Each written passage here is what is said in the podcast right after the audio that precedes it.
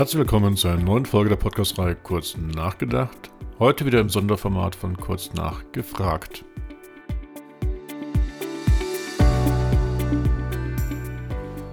Mein Name ist Markus Disselkamp und nachgefragt habe ich diesmal erneut bei Marius Grundmann. Marius Grundmann ist Professor und Physiker in Leipzig und nebenbei auch Geschäftsführer der Sachsen-Q GmbH, dem Unternehmen, dem es gelungen ist, zum ersten Mal einen mobilen Quantencomputer herzustellen. Und mobiles Quantencomputing ist auch genau unser Thema für die heutige Podcast-Folge, denn ich will mit Marius Grundmann mal darüber nachdenken, was sind eigentlich so die Anwendungen, die man mit einem normalen, auch weiterentwickelten Rechner, wie wir sie heute kennen, gar nicht mehr lösen kann, wozu wir also wirklich dann die mobilen Quantencomputer benötigen. Was sind da die besonderen Herausforderungen? Was ist auch so ungefähr ein Zeitstrahl, den man sich vorstellen kann, bis wann wir alle privat oder auch geschäftlich einen Quantencomputer haben können.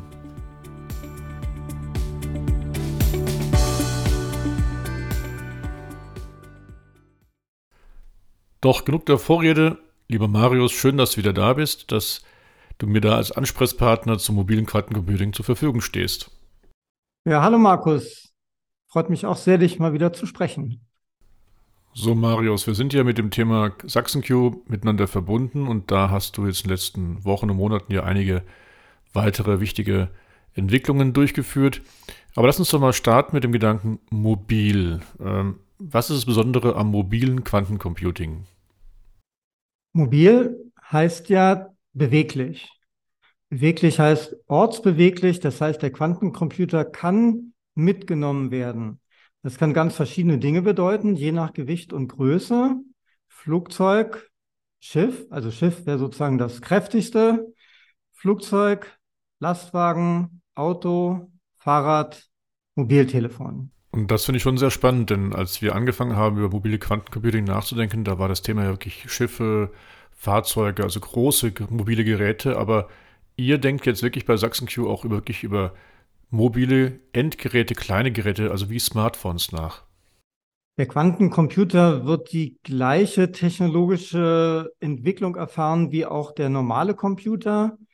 Wenn wir denken an die 1940er Jahre, da waren das Vakuumbauelemente und vielleicht 10.000 in einem riesigen Raum, der mehrere 10 Kilowatt äh, Leistungsverbrauch hat. Dann kam die Siliziumelektronik auf, aber da gab, auch, gab es auch diese Mainframes, also riesige Computer, an die man sich halt einloggen konnte von einem Terminal aus. Und dann kann sich sicherlich die meisten daran erinnern, dann kamen äh, ganz kleine Bastelrechner, so der Sinclair oder der Apple und letzten Endes PCs. Ja, da kam der Durchbruch, dass jeder sozusagen einen Computer hat. Das heißt nicht, dass die Mainframes völlig verschwunden sind, aber es kamen dann halt mobile Rechner, die man zumindest äh, umhertragen konnte. Und ja, die größte Revolution, dass man halt eine Rechenleistung mit sich in der Tasche rumträgt, ist halt durch das Smartphone gekommen. Und wenn ich dran denke, also als ich promoviert habe, das ist ja schon einige Dekaden her, die Rechenleistung dieser Rechner war deutlich kleiner als das, was man jetzt im, im Mobiltelefon, im iPhone oder so hat. Das heißt, so eine technische Entwicklung äh, geht in zwei Richtungen, höhere Leistung und aber auch kleiner und mobil. Und das erwarten wir für den Quantencomputer auch. Ja, also an den Commodore 64 kann mich noch echt gut erinnern. Übrigens, der hieß 64, weil er 64 Kilobyte Arbeitsspeicher hatte und das vergleichen wir mal mit unseren heutigen Megabyte- und Terabyte-Anwendungen. Da ist schon einiges passiert und die AS400 von IBM ist mir auch noch ein Begriff. Ich kenne sie noch, die, die Räume damals mit diesen riesen Serverräumen, wo dann die Mainframes drin standen. Und deine Botschaft, Marius, ist also jetzt nun die, dass genau das Gleiche, was wir damals bei den Transistorcomputern erlebt haben, also von groß über klein, ganz andere Rechnerleistung, das Gleiche passiert ist auch beim Quantencomputer, denn wir kennen ja schon die großen Quantencomputer von IBM, von Google, die da so tiefgekühlt erst dann ihre Rechnerleistung bringen. Und deine Botschaft ist, auch dort werden wir kleiner, auch dort werden wir mobiler, sodass wir demnächst wirklich in jedem Haushalt dann einen Quantencomputer oder sogar mehrere Quantencomputer haben werden. Das wird eine exponentielle Entwicklung sein, so auch wie für die Siliziumelektronik. Der Stand der Technik, so bei IBM, Google, sind halt supraleitende Quantencomputer, also mit supraleitenden Qubits, supraleitende Chips, die bei extrem geringen Temperaturen betrieben werden und ein Riesenhaus voller Technik und auch Technikern erfordert. Und die Saxon Q baut einen Computer, der bei Raumtemperatur funktioniert, den man umherrollen kann, der auf einem anderen Konzept beruht und der wesentlich einfacher letzten Endes aufgebaut ist. Und diese Entwicklung, die schon mobil ist, das kann man im Auto mitnehmen, den Computer, die wird sich aber exponentiell weiter fortsetzen in mehrere Richtungen. Mehr Qubits, kleineres Gewicht, weniger Masse und auch kleineres Volumen. Jetzt weiß ich ja aus der ersten gemeinsamen Podcast-Folge mit dir, Marius, dass ein Quantencomputer nicht nur einfach mehr Rechenleistung hat im Vergleich zu den heutigen Rechnern oder haben wird, sondern vor allen Dingen auch ganz andere Probleme lösen kann, die bisherige Rechner gar nicht lösen können. Und jetzt konkret nämlich die Frage, kommen wir mal zu den mobilen Anwendungen. Wo gibt es da Anwendungen, wo du wirklich dann einen Mehrwert siehst durch den mobilen Quantencomputer? Also gerade beim Thema Pkw, Lkw, Schiff, Flugzeug. Wo sind da Applikationen, die heutige Rechner kaum oder gar nicht lösen können? Also die Killer-Anwendung im Moment ist das autonome Fahren, was einfach sehr, sehr große Rechenleistungen benötigt. Da gibt es zwei Konzepte. Das eine Konzept ist, dass die Rechenleistung in der Cloud steckt, also in Großrechenzentren, die über eine Funkanbindung angebunden sind oder halt lokal im Fahrzeug verbaut ist. Das Navigationssystem jetzt ist ja lokal im Fahrzeug vorhanden und wird nur ab und zu über die Cloud, also über äh, kabellose Dienste geupdatet. Aber die Rechenleistung ist jetzt im Auto und aus Sicherheitsaspekten und auch Redundanzaspekten, denke ich, wird es immer so sein, dass man im Auto die lokale Rechenleistung braucht, um äh, dieses autonome Fahren zu realisieren. Denn ich will ja nicht über das deutsche Funknetz jetzt äh, Schlechtes sagen, aber jeder weiß ja, dass es nicht besonders gut abgedeckt ist und stabil ist. Heißt das dann wirklich, dass ein autonomes Fahren ohne den Quantencomputer eigentlich gar nicht denkbar ist? Dazu brauchen wir den Quantencomputer aus zwei Gründen. Erstens brauchen wir die gewaltige Rechenleistung, die dann zur Verfügung steht. Und wir brauchen diese Rechenleistung auch zu weniger Preis.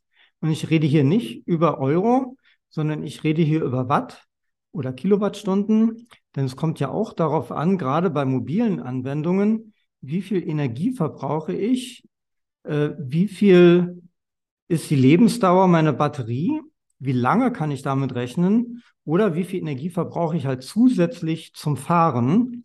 Und gerade bei der Elektromobilität ist ein Thema halt die Reichweite und jeder zusätzliche Verbraucher äh, schadet halt der Reichweite. Insofern ist die Energieeffizienz wie viel Energie muss ich aufwenden, um eine bestimmte Lösung zu erhalten, ein bestimmtes Problem zu lösen? Ganz, ganz wichtig. Und gerade da schlägt der Quantencomputer dann auch äh, normale Elektronik.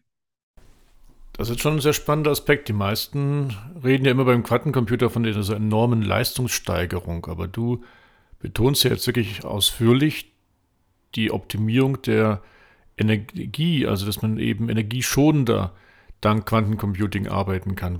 Woher resultiert das überhaupt? Das liegt in der Natur des Quantencomputers, in der Natur des Rechenprinzips, was viel effizienter ist als ein normaler Computer. Man muss sich das so vorstellen, dass es halt immer eine Problemstellung gibt. Äh, zum Beispiel Mustererkennung ist beim autonomen Fahren wichtig. Klassifizierung künstliche Intelligenz, Algorithmen letzten Endes. Und die brauchen halt eine bestimmte Rechenleistung. Da sind mathematische Verfahren, stecken letzten Endes dahinter, die halt aus Daten, den Videobildern, was auch immer, halt eine Entscheidung treffen. Wo fahre ich lang? Links, rechts, geradeaus? Wie schnell muss ich stoppen? Also diese Entscheidungen, die getroffen werden müssen, dahinter stecken halt Algorithmen. Und die Ausführung dieser Algorithmen ist halt auf einem Quantencomputer A schneller wenn der Quantencomputer halt genügend Qubits hat, ist A schneller und verbraucht deutlich weniger Energie. Das liegt halt in der Natur dieser Qubits, deshalb macht man das ja, weil man halt mit wenigen Qubits kann man halt sehr viel anfangen. Ich meine, wenn man jetzt einen Rechner sich anguckt, da sind ja äh, gigabyteweise, terabyteweise äh, Bits drin, die da benutzt werden. Und äh, ein Videobild äh, hat halt eine Million Pixel, sag ich mal. Und für eine Million Pixel brauche ich halt 20 Qubits, um das zu codieren. Das heißt, da ist ein riesen Effizienzgewinn. Und je schwieriger das Problem ist, desto größer ist dieser Effizienzgewinn. Ich sage mal als Beispiel, wenn ich jetzt 1 plus 1 rechnen soll, da würde ich jetzt nicht den Quantencomputer für anwerfen. Aber je mehr Variablen hat, je mehr ähm, Parameter so ein Problem hat, desto effizienter wird der Quantencomputer in der Lösung dieses Problems. Also effizienter im Hinblick auf klassische Verfahren, klassische Elektronik.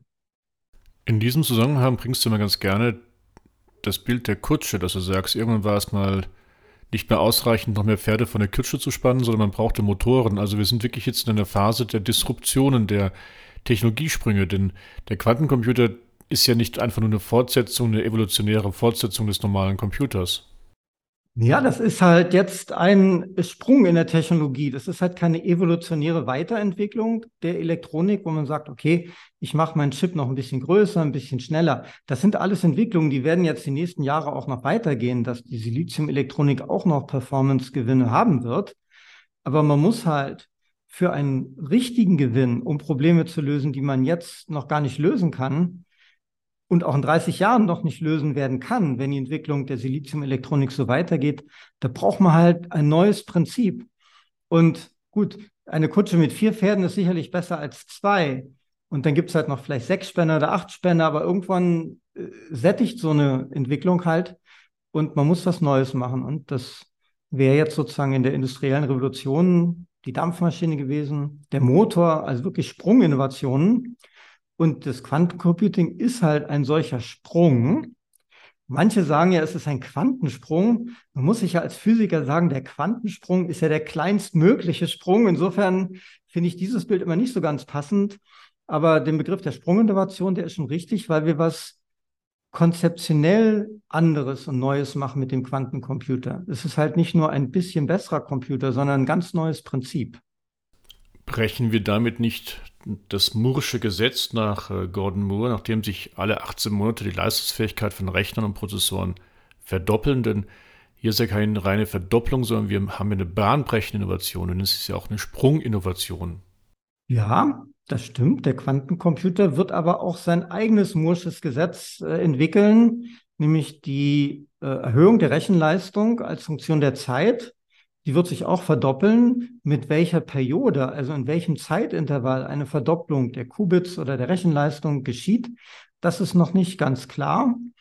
Aber es wird eine ähnliche exponentielle Entwicklung geben. So, lass uns doch mal weitere Anwendungsfälle suchen für mobiles Quantencomputing, denn wir hatten jetzt das autonome Fahren, aber es gibt ja sicherlich noch mehr mögliche Anwendungsfälle für mobiles Quantencomputing.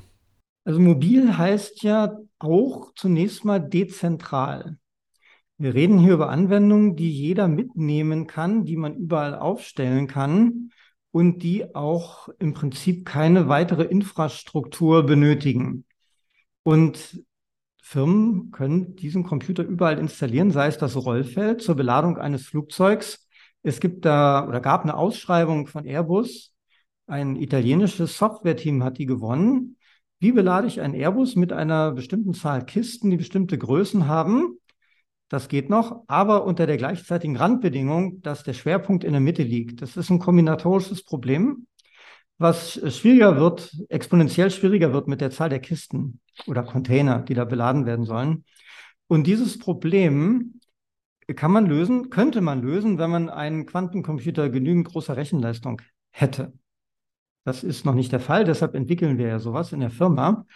Und diese Problemstellung äh, ist halt ideal geeignet für den Quantencomputer, weil viele Variablen miteinander verknüpft sind und das optimal eine, eine optimale Problemstellung ist, um quantenmechanisch dort gelöst zu werden. Diese Lösung muss aber auch in der endlichen Zeit geschafft werden. Das heißt, wenn jetzt ein Großrechenzentrum sich dem annimmt und nach sage ich mal, drei Stunden eine Lösung bringt, da soll das Flugzeug ja schon gestartet sein. Das heißt, es gibt Probleme, die müssen nicht nur überhaupt gelöst werden, sondern in einer bestimmten Zeit. Anderes Beispiel, Routenplanung ist ein schwieriges Problem, dieses sogenannte Traveling Salesman Problem. Wie fahre ich zehn Ziele in der optimalen Reihenfolge an, um halt möglichst schnell oder möglichst effizient dort äh, hinzukommen. Dieses Problem steigt auch mit der Schwierigkeit der Variablen, weil die Zahl der Möglichkeiten halt exponentiell steigt mit weiteren Zielen. Da ist auch, der Lkw-Fahrer hat eine Tour, muss zehn Ziele anfahren und braucht die Lösung jetzt, weil er jetzt ja losfährt. Also da ist vielleicht eine Zeitkonstante von Minuten oder einer halben Stunde vielleicht da. Das heißt, diese Probleme, diese schwierigen Probleme müssen schnell gelöst werden. Und dazu brauche ich nicht nur insgesamt eine Lösung, sondern auch eine schnelle Lösung, die halt mit bisherigen Algorithmen nicht, also mit bisheriger Hardware nicht zu lösen ist. Aber um dein Beispiel mal zu nehmen, das könnte ich doch alternativ auch über eine Cloud-Lösung darstellen, allerdings über eine Cloud-Lösung mit stationären Quantencomputern. Denn dann könnte ich auch diese ganzen Rechnerleistungen an dezentrale Orte senden, bräuchte natürlich nur dafür ein extrem schnelles 6 oder 7G Kommunikationsnetz. Also, da sprichst du ein gutes Thema an. Quantencomputing in der Cloud wird es selbstverständlich auch geben. Denn die Rechenleistung kann ich na selbstverständlich auch äh, kabellos über die Cloud äh, zur Verfügung stellen. Da kommt aber noch ein weiterer Aspekt rein, dass diese schwierigen Probleme, und da reden wir vielleicht nicht gerade zu einer Routenplanung, aber andere vielleicht im Verteidigungsbereich, schwierige Probleme auch Firmengeheimnisse, äh, Produktionsoptimierung werden eigentlich ungern über die Cloud gespielt, einfach aus Sicherheitsaspekten, weil gewisse Daten halt äh, so vertraulich sind, dass sie halt lokal bleiben sollen und die möchten dann die Beteiligten auch lokal verarbeiten mit einem lokal vorhandenen Quantencomputer oder halt dem Computer, der dann im Auto oder Lastwagen mitfährt. Und selbst wenn wir bei dem Cloud mit stationären Quantencomputern bleiben würden, bräuchten wir vielleicht trotzdem wieder zum Thema Sicherheit quantenmobile Endgeräte, die dann die Verschlüsselung schalten könnten, damit man dann sichere Daten austauscht. Hast du recht. Wenn ich über mobile Endgeräte nachdenke im Sinne von Quantencomputing, dann komme ich natürlich auch auf Endgeräte wie die digitalen Brillen, ähm, Variables und all diese Themen. Und unweigerlich komme ich auch auf den Gedanken, kann mir das mobile Quantencomputing auch beim Metaversum helfen? Also bei virtuellen Augmented Realitäten. Und heute ist es ja alles noch so ein bisschen, sagen wir mal, Spielecharakter mit einfachen Grafiken, ähm, da fehlt noch die Rechenleistung, die, die Auflösung. Meinst du, dass dank Quantencomputing und besonders mobilen Quantencomputing auch Metaversen noch interessanter werden? Also ich bin ja oldschool, ich bin ja nur in der Real World und nicht so viele Metaversum. Äh, mich erinnert es manchmal von der Bildqualität her so wie Leisure Suit Larry oder so die ersten Videospiele teilweise. Aber ähm, natürlich wird die Rechenleistung der Quantencomputer auch äh, diese, äh, diese Anwendung äh, beschleunigen. Und auch da ist insbesondere natürlich die Beschleunigung lokal äh, wichtig. Das sind ja Brillen, die man da mitschleppt oder zumindest aufsetzt. Äh, da braucht jeder so einen Computer, der halt dann, also Quantencomputer, der solche Grafikrechnungen parallel ausführt und beschleunigt. Also die erhöhte Rechenleistung wird jeden, aber auch jeden Industriebereich betreffen. Ja, und diese Metaversen, die werden ja heute nicht nur schon zum Spielen verwendet, sondern auch zum Museumsbesuch, für Reisen, für kollaboratives Arbeiten. Daher werden sich ja ganz, ganz viele neue Geschäftsmodelle noch zukünftig auftun. Und dann ist natürlich so eine Rechnerleistung von mobilen Quantencomputern offensichtlich wirklich ein, ein notwendiger Faktor, um das überhaupt zu ermöglichen. Spannend. Sag mal, Marius, und über welche Zeitschiene reden wir überhaupt? Also ähm, klar, jetzt verstehen wir, es gibt mobile Anwendungen, für die wir den mobilen Quantencomputer benötigen, bis hin zum Smartphone, bis hin zu intelligenten AR und VR oder MR-Brillen. Aber wie lange wird es denn dauern, bis dann wirklich in unseren Haushalten mobile Quantencomputer vorhanden sind? Wenn man das wüsste, dann würden in unsere Investoren noch glücklicher sein. Das ist wirklich schwer vorauszusagen. Es gibt da mehrere Szenarien, aber die hängen halt einfach vom technischen Fortschritt ab. Und der technische Fortschritt hängt von den geleisteten Investitionen und den Mann- oder Frau-Stunden ab, die dort reingesteckt werden. Ich meine, man muss sich ja mal die Größenordnung klar machen. Eine Fabrik für die Herstellung von Current äh, Technology Computerchips kostet mehrere Milliarden Euro, als wenn man die hinstellt. Intel baut da gerade ein Riesending in Magdeburg auf. Äh, und ist ja ein hochpolitisches Thema heutzutage. Das heißt, da werden Milliarden investiert in eine Technologie, die es schon 50, 60 Jahre gibt, damit man die aktuellen Chips herstellen kann. Die Quantencomputer stehen da insgesamt noch am Anfang, weil die Gesamtinvestition in das ganze Gebiet, die USA investieren vielleicht am meisten, China, auch Deutschland jetzt, ist im Vergleich mit dem, was in die Siliziumelektronik investiert wurde und wird, verschwindend gering. Und das wird aber natürlich mit der zunehmenden Leistung der Computer und der Demonstration, dass das eine Technologie ist, die wirklich funktioniert, auch exponentiell zunehmen. Aber die Geschwindigkeit davon, das ist so eine self-fulfilling prophecy, wird davon abhängen, wie die Ingenieurs- und technischen Erfolge sind in der Weiterentwicklung dieser Technologie. Wenn das schneller geht, wenn wir da schneller zurande kommen, dann wird noch mehr Geld reingepumpt sozusagen, dann wird die Entwicklung, äh, die befeuert sich dann selber, weil alle diese Rechenleistung haben wollen. Wenn es da wie auch immer Roadblocks geben sollte oder halt dieses Feld insgesamt langsamer vorankommt, dann wird auch das Investment daran zögerlicher sein. Das heißt, ähm, es hängt von vielen Parametern ab, letzten Endes vom Erfolg, ob es denn technologisch funktioniert, wie schnell man da vorankommt. Und die Zeitskala, auf der ein brauchbarer Quantencomputer ist, der Probleme löst, die man jetzt nicht lösen kann, überhaupt löst, die man jetzt nicht lösen kann, sehe ich bei drei bis fünf Jahren. Und ich denke, man guckt schon auf eine Zehn-Jahres-Perspektive, wenn man sagt, dass es sozusagen langsam dahin geht, dass es auch für den normalen Consumer, sage ich mal, äh, eine Bedeutung hat. Weil es schon noch einiger Entwicklungen bedarf, um das auf den Stand zu bringen, wo wir ja eigentlich hinwollen.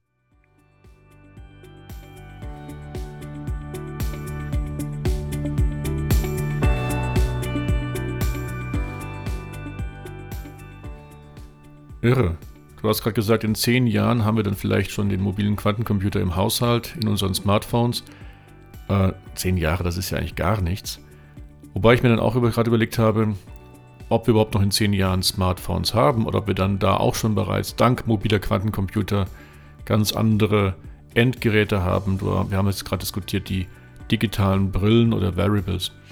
Also wir stehen da wirklich vor disruptiven Entwicklungen und das führt dazu auch wieder, dass auch die Firmen sich überlegen müssen, äh, welche dann modernen Geschäftsmodelle können sie uns dann anbieten, die dann mit diesen Technologien auch korrespondieren. Und wichtig, du hast es gerade gesagt, es geht nicht nur um mobile Endanwendungen für oder Endgeräte für den Konsum, sondern auch im Bereich der, der, des, des Gewerblichen, also im B2B-Sektor. Wir haben gerade diskutiert Routenplanung, wir haben das autonome Fahren diskutiert.